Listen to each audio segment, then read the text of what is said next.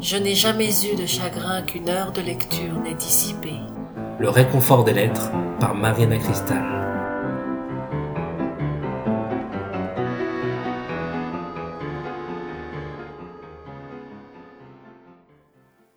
Comme on se bat depuis deux jours et qu'ils ont passé la nuit sac au dos sous une pluie torrentielle, les soldats sont exténués.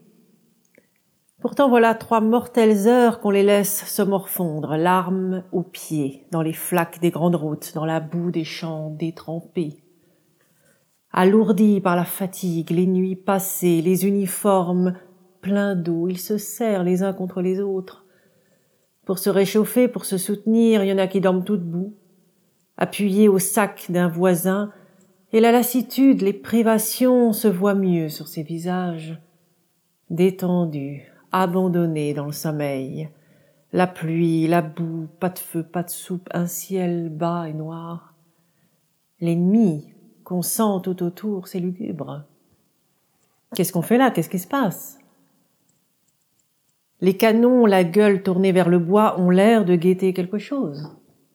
Les mitrailleuses embusquées regardent fixement l'horizon, tout semble prêt pour une attaque. Pourquoi n'attaque-t-on pas? Qu'est-ce qu'on attend? On attend des ordres. Et le quartier général n'en envoie pas. Il n'est pas loin, cependant. Le quartier général, c'est ce beau château Louis XIII, dont les briques rouges lavées par la pluie luisent à mi-côte entre les massifs, vraie demeure princière, bien digne de porter le fanion d'un maréchal de France. Derrière un grand fossé et une rampe de pierre qui les sépare de la route, les pelouses montent tout droit jusqu'au perron, unies et vertes, bordées de vases fleuris. De l'autre côté, du côté intime de la maison, les charmilles font des trouées lumineuses. La pièce d'eau où nagent des cygnes s'étale comme un miroir. Et sous le toit en pagode d'une immense volière lançant des cris aigus dans le feuillage, des pans, des faisans dorés battent des ailes et font la roue. Quoique les maîtres soient partis, on ne sent pas là l'abandon, le grand lâcher-tout de la guerre. L'oriflamme du chef de l'armée a préservé jusqu'aux moindres fleurettes des pelouses, et c'est quelque chose de saisissant, de trouver si près du champ de bataille ce calme opulent, qui vient de l'ordre des choses, de l'alignement correct des massifs, de la profondeur silencieuse des avenues. La pluie qui tasse là-bas, de si vilaine boue sur les chemins et creuse des ornières, si profonde, n'est plus ici qu'une ondée élégante, aristocratique, avivant la rougeur des briques, le vert des pelouses, lustrant les feuilles des orangers, les plumes blanches des cygnes, tout reluit, tout est paisible. Ah, vraiment, sans le drapeau qui flotte à la crête du toit, sans les deux soldats en faction devant la grille, jamais on ne se croirait au quartier général. Les chevaux reposent dans les écuries. Ça et là, on rencontre des brosseurs, des ordonnances en petite tenue, flânant aux abords des cuisines, ou quelques jardiniers en pantalon rouge promenant tranquillement son râteau dans le sable des grandes cours. La salle à manger dont les fenêtres donnent sur le perron laisse voir une table à moitié desservie, des bouteilles des bouchées, des verres ternis et vides, blafards sur la nappe froissée, toute une fin de repas. Les convives partis. Dans la pièce à côté, on entend des éclats de voix, des rires, des billes qui roulent, des verres qui se choquent. Le maréchal est en train de faire sa partie. Et voilà pourquoi. L'armée attend des ordres. Quand le maréchal a commencé sa partie, le ciel peut bien crouler. Rien au monde ne saurait l'empêcher de la finir. Le billard, c'est sa faiblesse. À ce grand homme de guerre, il est là, sérieux comme à la bataille, en grande tenue, la poitrine couverte de plaques, l'œil brillant, les pommettes enflammées dans l'animation du repas, du jeu, des grogues. Ses aides de camp l'entourent, empressés, respectueux, ce pâment d'admiration à chacun de ses coups. Quand le maréchal fait un point, tous se précipitent vers la marque. Quand le maréchal a soif, tous veulent lui préparer son grog. C'est un froissement d'épaulettes, et de panache, un cliquetis de croix et d'aiguillettes, et de voir tous ces jolis sourires, ces fines révérences de courtisans, tant de broderies et d'uniformes neufs dans cette haute salle à boiserie de chêne ouverte sur des parcs, sur des cours d'honneur.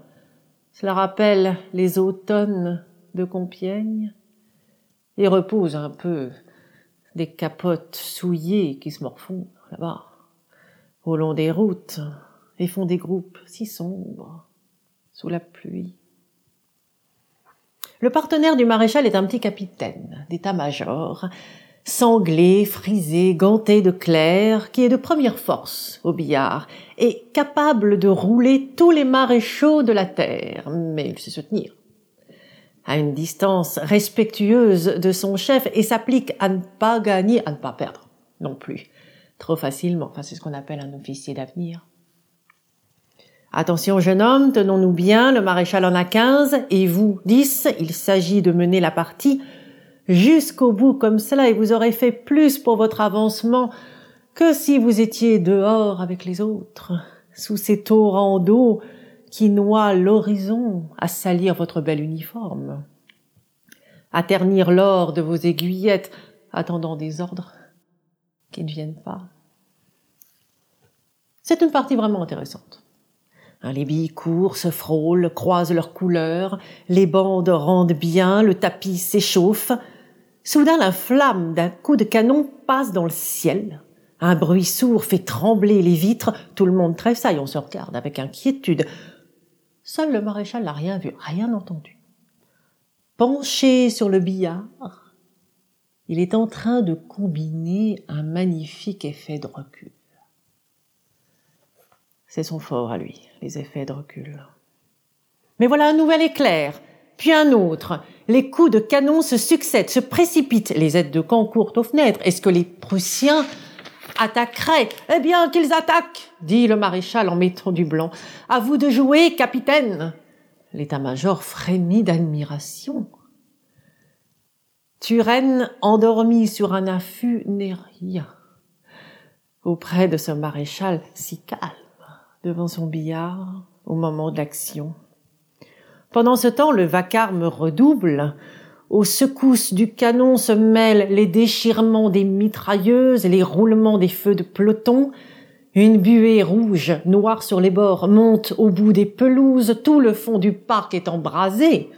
Les pans, les faisans effarés clament dans la volière, les chevaux arabes sont dans la poudre se cabrent au fond des écuries, le quartier général commence à s'émouvoir, dépêche sur dépêche, les estafettes arrivent à bride abattue, on demande le maréchal.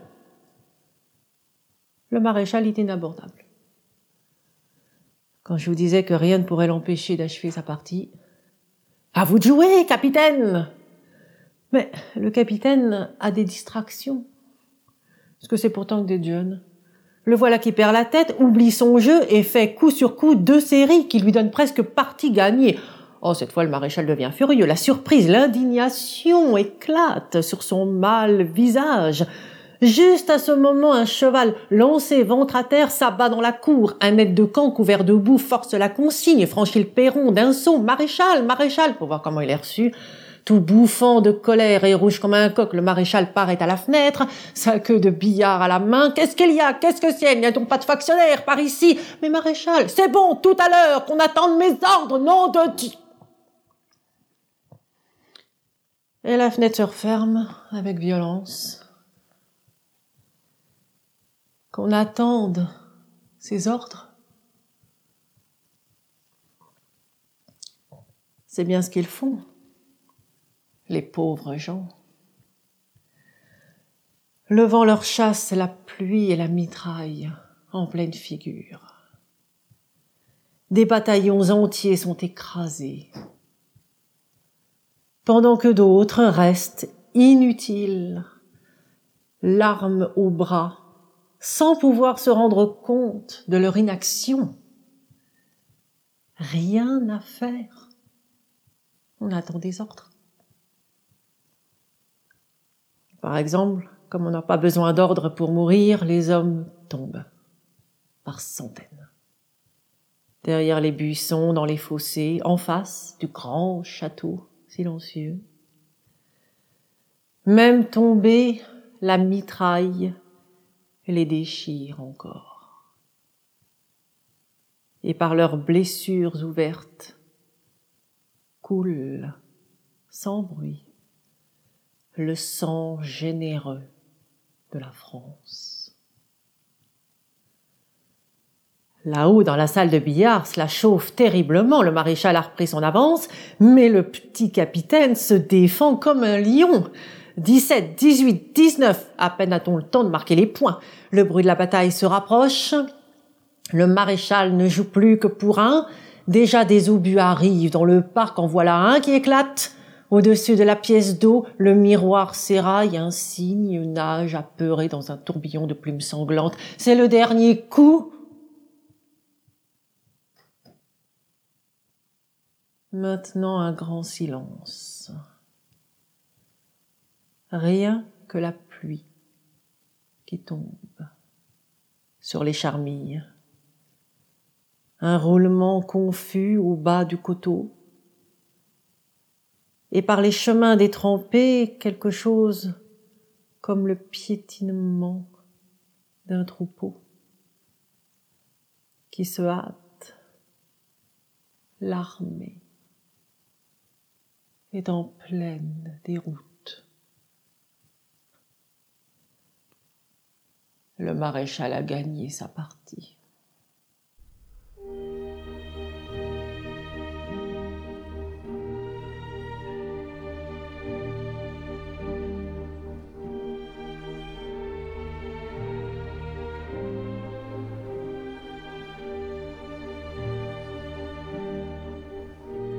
Si vous ne voulez rien rater, abonnez-vous. Ça ne vous coûte rien, moi ça m'aide beaucoup.